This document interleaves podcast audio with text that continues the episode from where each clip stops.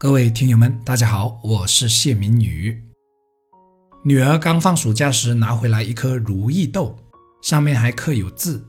这是幼儿园老师给到每一位小朋友的，也算是一道暑假作业了。于是他爷爷就拿了一个矿泉水瓶，把它对半切开，放些泥土，就把豆子埋了下去。几天后，豆子就发芽了，接着生长一发不可收拾。直到他爷爷感到当初的矿泉水瓶再也满足不了它的生长了，于是就换了一个花盆继续栽培。虽然我一直知道这颗如意豆生长得很好，但我期间并没有去看过，而是时不时询问女儿她的生长情况。有一天傍晚，我带着女儿上天台，当我走到天台的一侧时，看到的是一株比我还要高，而且绕着竹竿茁壮生长着的如意豆。竹竿已经明显不够长，当初那一颗用手捧着并可以隐藏在手心里的如意豆子，变成了一棵向人们展现盎然生机的高大植物。我当时对女儿说：“你看，它当初只不过是一颗小小的种子，却也可以长成今天的高大。”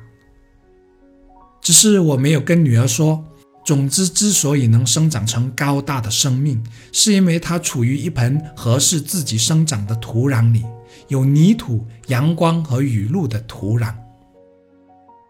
这个社会是人们赖以生存的土壤，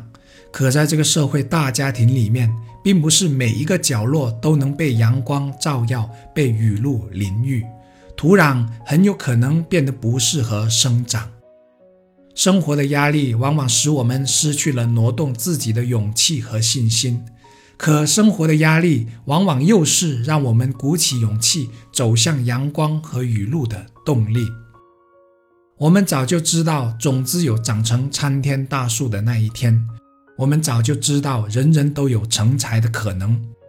当人们知道自己是一颗怎样的种子时，只需要找到合适的土壤，长成参天大树，只不过是时间上的问题。只是大多数人都仍然不知道自己是一颗怎样的种子。